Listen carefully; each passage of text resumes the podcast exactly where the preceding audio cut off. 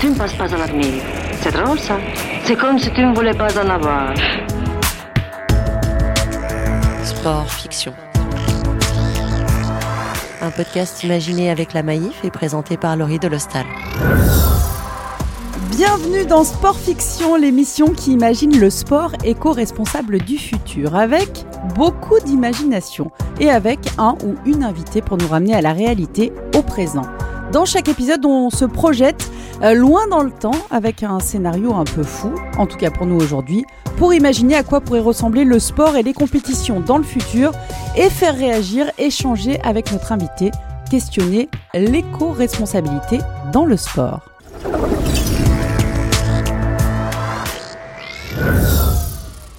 Huitième épisode de Sport Fiction et nouveau sport, voile, football, surf, cyclisme, athlétisme, mais aussi handball et, et volley étaient au, cœur de nos épisodes précédents. Aujourd'hui, on va plonger euh, dans la natation du futur avec une euh, grande championne, médaillée de bronze aux Jeux Olympiques de Londres, championne d'Europe, championne de France. Elle a quitté les bassins euh, depuis 5 ans, mais ne s'est pas beaucoup éloignée de l'eau. Coralie Balmy est avec nous. Bonjour Coralie. Bonjour. Merci d'être euh, avec nous depuis la Martinique parce que vous êtes revenu euh, aux sources après votre euh, carrière, là où vous êtes né et là où vous avez grandi. Est-ce que c'est là également qu'est née votre sensibilité écologique, Coralie Oui, alors c'est exactement ça. Moi, des, mes premières brasses, je les ai faites en mer. Ma mère m'a amené à la mer pour pour découvrir ce milieu-là et puis au fur et à mesure que que les années passaient, je mettais mon masque, j'allais découvrir et c'est une curiosité euh, de, de ce de tout ce nouveau monde sous-marin qui, qui s'est euh, qui s'est développé en moi. Et puis euh, au fur et à mesure euh, des années je, m'y attachais de plus en plus. Et puis euh, j'ai commencé la, plongée sous-marine. J'ai passé tous mes niveaux. Donc c'est vraiment je pense ce contact et le fait d'avoir d'avoir baigné dans ce milieu très jeune qui m'a qui m'a donné cet attachement. Est-ce que vous avez été consciente très jeune de la fragilité de ce milieu? Je n'étais pas consciente de la fragilité parce que pour moi, je, je suis née dans ce milieu, j'ai grandi dedans, donc pour moi, c'était, ça faisait partie de, de l'environnement. Donc, euh, j'avais pas conscience que ça pouvait, euh, qu'on pouvait l'abîmer, qu'on pouvait avoir un impact direct, que qu'il pouvait se dégrader. Ça, j'en ai pris conscience euh, plus tard, quand j'étais déjà adulte. Euh, à, quel moment, oui, euh, parce que euh, vous avez fait, Coralie, on va le raconter, hein, de votre sensibilité écologique, votre reconversion après votre carrière. Vous allez nous raconter ce que vous faites, mais d'abord, qu'est-ce qui vous a mené à, ça, justement? C'est vraiment le constat de, avec mes plongées sous-marines. Hein. C'est le constat, comme je plongeais régulièrement sur les mêmes spots, de de voir le, les fonds marins se dégrader ou de voir plus de présence de déchets c'est ce qui m'a alerté et c'est ce que c'est ce qui a fait que je me suis dit non j'ai envie de j'ai envie de, que ça soit de nouveau euh, beau. J'ai envie que, que les écosystèmes sous-marins ne, souffrent pas de, l'impact de l'homme. Donc c'est vraiment ça c'était visuel quoi. Et, et le lien euh, s'est fait naturellement entre votre carrière sportive les valeurs de votre sport et l'écologie? Le lien s'est fait naturellement dans le sens où euh, ce sont mes deux passions, le, sport et, la nature et l'écologie. Donc euh, ensuite, euh, je me suis dit voilà, qu'est-ce que qu'est-ce que je peux faire après ma carrière de sportif de haut niveau comme reconversion, qu'est-ce que je peux créer autour de, ces deux passions? Et, puis ben ça, ça s'est fait par contre très naturellement à travers ben, la création de l'association et, et je suis contente d'avoir trouvé d'avoir trouvé ces cette façon d'organiser mes deux passions pour pouvoir euh, transmettre euh, ces valeurs-là. Vous allez nous raconter, Coralie, on l'a compris, en tout cas le sport et l'éco-responsabilité, c'est votre truc, mais nous, on va vous emmener découvrir le sport éco-responsable du futur avec mon Flash Info Sport du, attention, 15 août 2084. C'est parti. Soulagement Ce 15 août 2084, ce mois a habité les classiques de la Fédération internationale de natation et du Comité international olympique. À trois jours de la clôture des Jeux tenus à Brest depuis bientôt deux semaines, la pluie est enfin tombée. Des trompes d'eau, euh, bienvenue sur le Finistère qui les attendait depuis 323 jours, du jamais vu euh, dans l'histoire de ce coin de Bretagne. Et de quoi jouer avec les nerfs des nageurs et nageuses venus du monde entier euh, pour se disputer les médailles olympiques. Pour rappel, depuis 2068, tous les bassins olympiques euh, ne peuvent être euh, remplis que d'eau de récupération de pluie afin euh, d'optimiser les ressources en eau de la planète. À l'image des départs de course à la voile décalés en raison des conditions météo, on se souvient déjà qu'il y a 8 ans, lors des Jeux 2072 de Bogota, les épreuves de natation avaient connu un retard de 5 jours en raison de la forte sécheresse qui sévissait du côté de la capitale en Colombie. Les instances internationales avaient par conséquent décidé de prendre sérieusement en compte la pluviométrie dans le choix des futures villes hôtes des Jeux Olympiques d'été. Et Brest avait euh, alors su tirer son épingle du jeu parmi euh, toutes les villes candidates, hein, jouant sur ce traumatisme de la pluie euh, qui se laisse trop désirer. Le comité de candidature brestois avait même, on vous le rappelle, désigné Brénilis, village de 500 âmes à quelques encablures de Brest, comme le lieu d'accueil des épreuves de natation. Brénilis, petite partie de France où il pleut tout simplement le plus tous les ans, sauf donc en cette année 2084. Euh, Le comité d'organisation a désormais trois jours euh, pour faire disputer toutes les épreuves dans les deux bassins olympiques de Brenilly situés euh, sur l'ancien site réhabilité de la centrale nucléaire du village topé en 1985. Laurie Delostal en direct de Brest pour So Good Radio.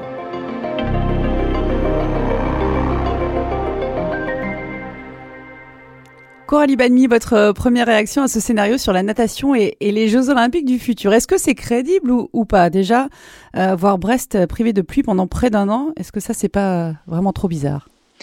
Si, c'est vraiment trop bizarre parce que, parce que euh, la réputation de Brest n'est pas la sécheresse, donc c'est vraiment bizarre et, et, c'est étrange de, de ce scénario parce que ça montre vraiment que l'homme est victime de son propre euh, impact sur la nature et ça ça ça fait drôle. Après pour prendre euh, plus terre à terre, c'est c'est je pense que c'est compliqué de remplir des piscines olympiques avec de la pluie.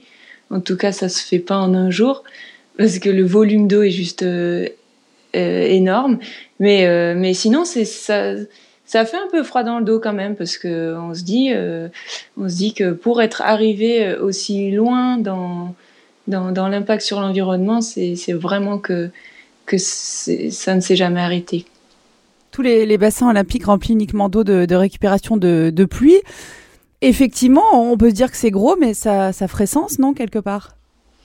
Oui, bah ça ferait sens, hein. ça c'est ça c'est sûr et certain. De toute façon, maintenant, euh, on sait que euh, le mieux c'est de transformer, de réutiliser et pour éviter de, de créer à chaque fois euh, du, du, neuf et, de, et de taper dans des ressources épuisables. Donc euh, c'est sûr que, que, ça ferait sens. Et est-ce qu'on est loin de, de tout ça euh, aujourd'hui dans le, dans le sport de haut niveau que, que vous avez quitté il y a, il y a très peu de temps hein? Je pense oui qu'on est loin de tout ça. En tout cas, aujourd'hui, le sport a la volonté de s'engager dans, dans, dans les pour limiter l'impact sur l'environnement mais euh, ce sont des, petits gestes, ce sont encore des petites actions comme euh, utiliser des, des, gourdes ou bien euh, essayer de, mettre des fontaines plutôt que de vendre des bouteilles de plastique. Donc voilà, je pense que ça se, traduit encore que par ça, mais les gros, virages comme remplir une piscine avec de l'eau de pluie, je pense qu'on en est encore loin. Après, ce qui est bien, c'est que euh, le comité Paris 2024 a vraiment la volonté de, s'inscrire euh, comme des, jeux éco-responsables. Donc, euh, on va voir si toutes les mesures qui vont être déployées pourront être tenues. Mais, je pense qu'on est encore loin. Vous avez envie, vous, en tant que, sportif de, haut niveau, et que les sportifs euh, actuels euh, demandent des comptes, finalement, euh, disent à des organisations, vous, vous voulez éco-responsable, est-ce que vous l'êtes vraiment? Qu'est-ce que vous mettez vraiment en place? Oui, mais je pense que les sportifs sont de plus en plus sensibles à ça et, heureusement, moi j'ai été agréablement surprise de, de voir des sportifs euh, euh, copains ou qui me contactaient en me disant ben voilà, on a envie de s'engager, comment on pourrait faire? On est scandalisé par la quantité de déchets qu'un tournoi peut, provoquer, par la quantité de déchets suite au passage du, marathon. On est donc les sportifs sont de plus en plus sensibilisés, ça c'est bien.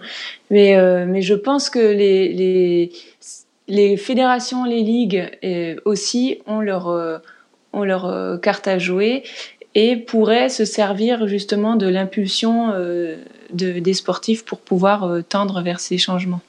Quels sportifs, par exemple, vous, vous ont appelé pour vous demander quoi précisément? Ben, par exemple, c'est euh, la sportive euh, Lénaïque Corson, elle est rugby woman euh, au 15 mhm. de France. Elle est déjà, eh ben, elle est bretonne. Hein.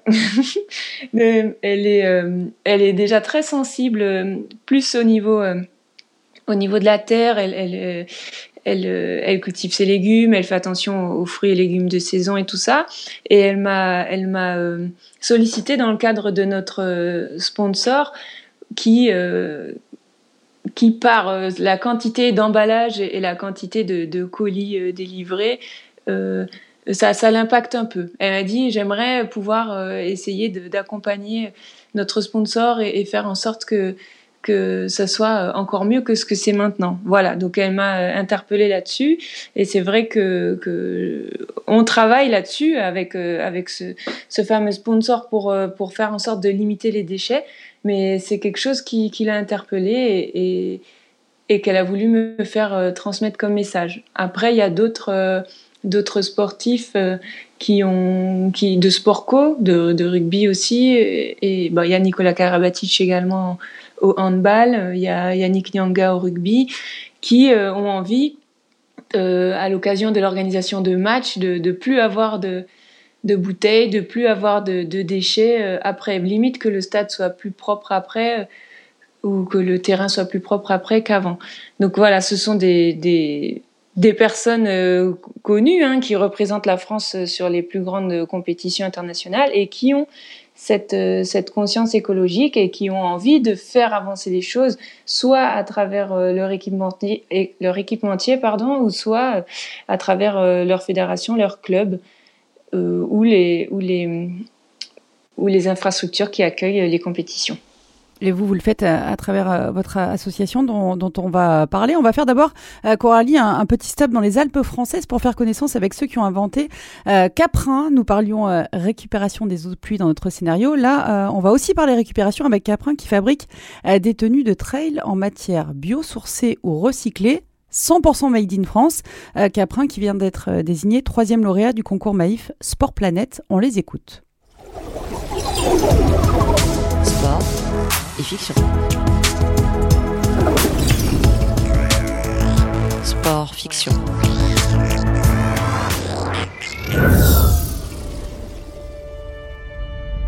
Je m'appelle euh, Alexandre Marquez, j'ai 30 ans et j'habite à Grenoble. Quand j'étais gamin, je pense à un rêve un peu classique de petit garçon, mais euh, moi je voulais être pilote de chasse, piloter un, gros avion qui, crame bien du pétrole. Donc bon, heureusement j'ai un peu changé de, ce point de vue-là. J'ai toujours été plutôt sportif, casse-cou, je sais pas, mais, euh, mais ouais, ouais j'aime bien, j'aime bien me, bien me connaître et, faire des choses assez, assez extrêmes, ça me plaît bien.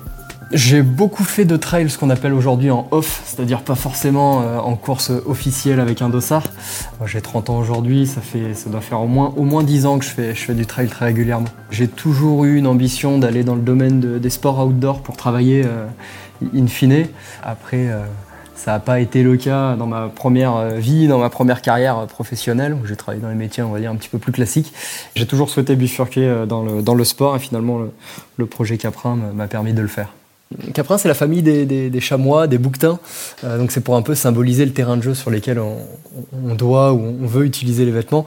Puis c'est des animaux que moi je croise très régulièrement quand je parcourir autour de Grenoble, parce que c'est vrai qu'en Chartreuse ou en Vercors, il y en a, il y en a beaucoup. L'idée de démarrer Caprin, euh, je dirais pas que c'est sur un coup de tête, mais, euh, presque. Hein. Donc comme je disais, fait beaucoup de sport tout au long de mon, adolescence puis après. Et finalement, bah, en tant que coureur et passionné d'outdoor, je dirais que je suis assez sensible bah, l'environnement, au circuit court, euh, tout ce qu'on entend aujourd'hui sur le dérèglement climatique. Et finalement, quand on regarde bah, ce qui se passe dans le monde du trail et dans les vêtements, eh ben, on voit que tout est fabriqué à l'autre bout du monde, sans forcément de considération éthique, on ne sait pas comment c'est fait à l'autre bout du monde, et sans matière éco-responsable, sans, approche à ce niveau-là. Et donc c'est pour ça que j'ai voulu un peu créer euh, bah, cette alternative à ça, allier conscience et performance. Euh, l'aspect conscience par le fait de vouloir faire quelque chose de cohérent en circuit court, euh, en toute transparence euh, sur, notre mode de fabrication. Et derrière, euh, l'aspect performance, parce qu'en tant que trailer, j'avais aussi des, besoins techniques où je voulais bah, apporter quelque chose de nouveau dans le trail. Et donc c'est ce qu'on a réussi à faire avec, avec les fonctionnalités qu'on a amenées sur, sur notre tenue. L'objet déjà d'un vêtement de trail, ça doit respecter un certain nombre de, de contraintes euh, que sont la, légèreté, la respirabilité, aussi la solidité. Il faut quand même que ce soit durable, euh, que ça sèche vite, etc. pour pas se retrouver trempé sur une course où on part plusieurs dizaines d'heures euh, en montagne. Donc ça, c'est les propriétés, je dirais, intrinsèques d'un d'un vêtement. Donc il faut déjà trouver les bons, les bons tissus. Et après, l'objet du, vêtement caprin, plus spécifiquement, c'est de. En fait, l'idée de base, c'était d'essayer de se dire sur certaines courses, quand on part 2-3 heures ou plus, on va dire en montagne, euh, d'essayer sur ces courses-là de, se passer d'un sac de trail. Donc ça veut dire de pouvoir embarquer juste avec son maillot, juste avec sa tenue, de l'eau, euh, sa frontale, sa gourde souple, sa veste imperméable, etc. Quand on a conçu notre maillot, euh, typiquement, on a veillé à ce qu'il y ait pas mal de poches qui soient au niveau de la taille là où ça bouge le moins. Euh, et donc c'est un maillot qui est très cintré pour éviter les ballottements. Et on a mis des poches tout autour de la taille pour pouvoir bah, embarquer voilà, tout ce dont on a besoin pour faire une course, euh, on va dire jusqu'à 30-35 km en montagne. Toute la, confection est faite en France. Euh, donc la confection, ça veut dire le fait vraiment de coudre le vêtement. Donc ça, c'est fait à Albertville, en Savoie. Et après, je dis que c'est made in France, mais pour le coup, c'est vraiment du fil jusqu'à la confection. C'est-à-dire que le fil est français, le tissu est français, la confection est en France. Et en l'occurrence, tout est en, en France, mais même en Rhône-Alpes. C'est-à-dire tout est autour de Grenoble. Le fil est fait notamment euh, dans l'Ardèche et le tissu en Isère. On est vraiment sur euh, un circuit court qui est, très court. On peut appeler un circuit ultra court, je dirais. les vêtements, dans tout le cycle de fabrication, ils font jamais plus de 700 km. Par exemple, le, short qu'on a conçu chez Caprin, il contient pas une seule goutte de pétrole. C'est-à-dire qu'à la base, on a de l'huile de ricin, donc euh, c'est une plante, c'est extrait de cette plante qui s'est transformée donc, euh, par un industriel français qui s'appelle Arkema en fibre synthétique. Et derrière, on recrée un fil, puis le tissu, puis, euh, le, vêtement fini. donc ça permet aussi de proposer une alternative qui est pour le coup 100% naturelle et qui inclut aucune énergie fossile dans le process. La société, elle est toute récente. Hein. On va dire que ça fait, ça fait 4 mois que la tenue est commercialisée. Donc, euh, c'est vraiment il y a un, fort objectif à, organiser l'équipe euh, pour pouvoir euh, monter en puissance sur 2022. Et, là, on est déjà en train de préparer bah, la nouvelle collection et la participation à plusieurs courses trail pour, faire connaître la marque et la développer.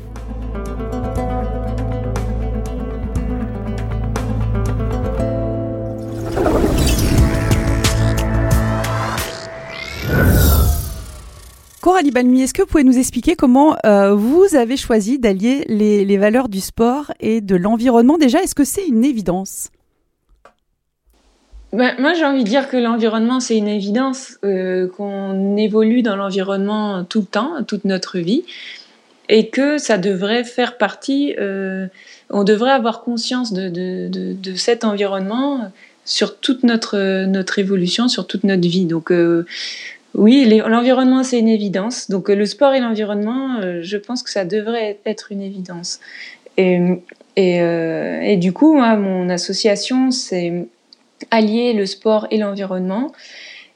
c'est sensibiliser à l'impact de la pollution sur l'environnement et améliorer les connaissances sur le milieu marin, notamment à travers l'apprentissage de la natation notamment euh, sur les, animaux marins. Je voudrais que vous me racontiez, euh, parce que vous avez euh, vous-même hein, fait le, constat de la pollution marine sur, les animaux et, ça vous a choqué.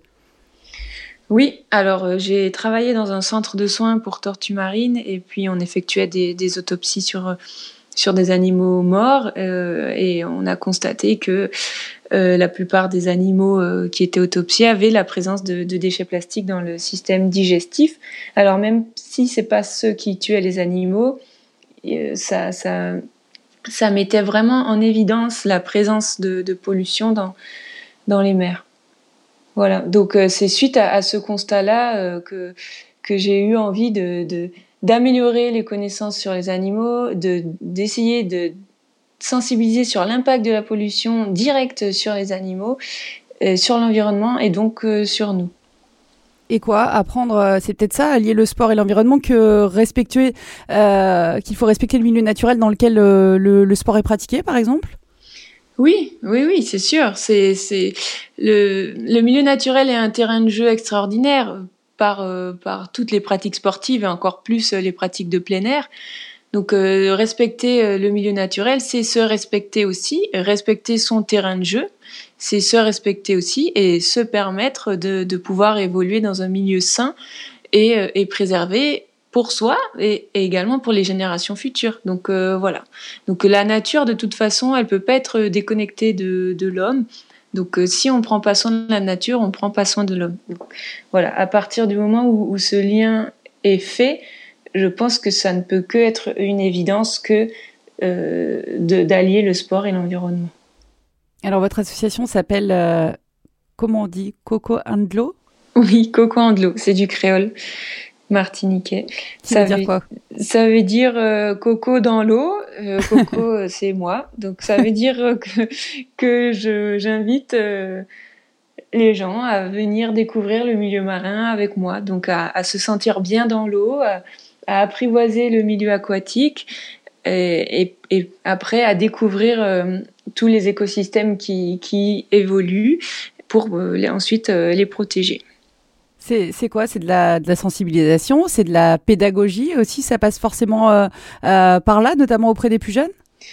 Oui, oui, oui. C'est de la sensibilisation, c'est de la pédagogie. Euh, alors c'est apprendre les bases de la natation, hum, comme flotter, sauter, revenir au bord du bac. D'abord c'est savoir se sauver. Hein, L'aspect sécurité est important, et ensuite un peu briser les craintes, les appréhensions que la population caribéenne a. Hein. Euh, on croit souvent que les gens, euh, les insulaires, ils, aiment euh, évoluer dans l'eau, ils sont à l'aise, mais au contraire, ici, notamment en Martinique, il y a pas mal d'appréhension, il y a pas mal de, de peurs liées au milieu aquatique et par conséquent à la mer. Donc c'est un peu briser ces tabous, démystifier le milieu aquatique et le milieu marin pour éveiller cette curiosité.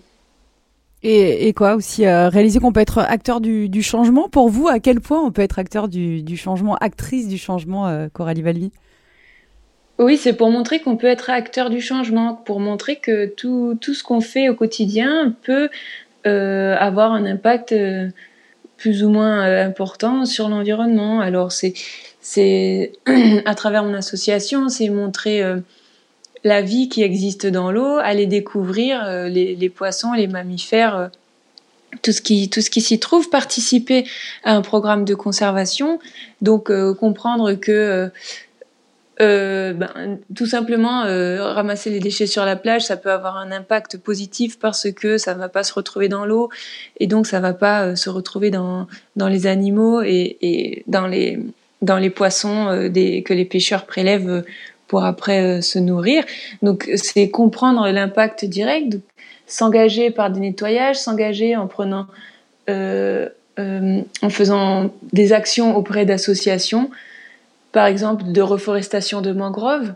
Là, il y a des associations qui replantent des, des, des palétuviers pour, euh, pour pouvoir euh, reforester les mangroves, c'est comprendre mais pourquoi les mangroves c'est important, ah bon, c'est là où les, où les poissons pondent leurs œufs, où les petits commencent à grandir, donc s'il n'y a pas de mangroves, il n'y a plus de, de nurserie, donc il n'y a plus de poissons dans la mer. C'est un peu faire tous ces liens et, oui, chacun peut être acteur, euh, acteur du changement en prenant part à ses actions ou bien à son quotidien, en faisant attention à ses déplacements, en faisant attention à sa façon de consommer, etc. C'est quoi, vous, vos, petits, euh, les fameux petits gestes euh, du, quotidien pour limiter votre impact sur l'environnement? Bah, les fameux petits gestes du quotidien, bah, c'est limiter euh, ses déplacements, c'est faire du, covoiturage au maximum, c'est ensuite consommer le, sans emballage, fabriquer les produits comme les produits du, lave-linge, le liquide vaisselle, utiliser du gros savon, aller consommer les fruits et légumes du petit maraîcher à côté de chez soi. Tout ça, c'est vraiment, ça se traduit comme ça. On, pose la question à, tous nos invités. Coralie, personne n'est parfait, même si vous avez l'air d'être pas loin d'être euh, d'être parfaite sur le sujet. Sur quoi vous aimeriez faire un, un effort d'éco-responsabilité euh, au quotidien, mais pour l'instant, euh, c'est trop dur, vous n'y arrivez pas. Alors oui, personne n'est parfait, moi non plus. Hein, en tant que, en tant qu'insulaire, comme je vis en Martinique, si, quand je vais en, métropole, mon impact carbone est, mhm. explose hein, avec avec l'avion. Donc moi, ce que ce que j'aimerais faire, ben, c'est pouvoir peut-être communiquer plus facilement euh, via, euh, via Internet pour euh, limiter les déplacements encore. Et puis l'effort l'effort au quotidien, je, je, je saurais même pas dire. je sais pas. Peut-être être meilleur en apnée pour, pour moins utiliser les bouteilles, les bouteilles à plonger sous-marine, je sais pas. En tout cas, on l'a fait cet effort aujourd'hui parce qu'on s'est parlé à, distance, Coralie, même si on aurait adoré que vous soyez avec nous. Mm. Ouais, ça c'est génial. Sport et fiction. Sport, fiction. Avec Laurie Delostal. Coralie, comment on, peut euh, vous joindre pour aller plonger avec vous euh, via votre, votre association? Bah, Sur les réseaux sociaux, hein, la page, euh, page Facebook, Instagram de, de Coco Andelot, site internet, et euh, il y a toutes, euh, les coordonnées. Je suis joignable, je suis disponible et avec plaisir. Merci Coralie d'avoir participé à ce nouvel épisode de, Sport Fiction. Vous avez donné envie de, plonger avec vous et justement, Coralie, on va se quitter avec la musique de votre choix. Est-ce que vous pouvez nous dire quelle est cette chanson et pourquoi vous l'avez choisie?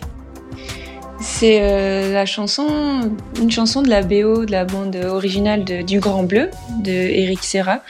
Pourquoi j'ai choisi cette chanson? Parce que tout simplement, j'ai la sensation d'être en immersion dans, dans l'eau, euh, quand je l'écoute. J'ai la sensation d'être sous l'eau et d'être complètement en harmonie, de voir des dauphins. Vraiment, ça, me, transporte dans, le milieu marin et, j'ai eu envie de, partager cette sensation. Peut-être, pourquoi pas, pour vous faire voyager aussi. Merci, merci encore Coralie. Et donc place à, à, Eric Serra, vous nous avez fait envie la bande originale du Grand Bleu, on s'en souvient tous, euh, pour clore ce huitième épisode de Sport Fiction.